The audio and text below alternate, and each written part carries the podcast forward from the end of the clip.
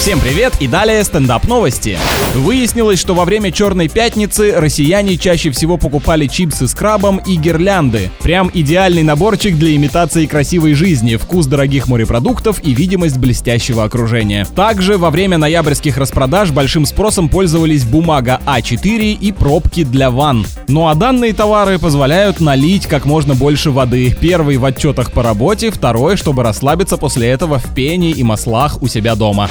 В США супруги полетели к родственникам в другую страну, чтобы отметить юбилей мужа. Специально для презентов они оставили один из чемоданов полупустым, но в него забралась кошка, и на досмотре в аэропорту у пары возникли проблемы. Просто питомец подумал, что лучший ваш подарочек — это я. И, кстати говоря, первым устроил сюрприз своему хозяину.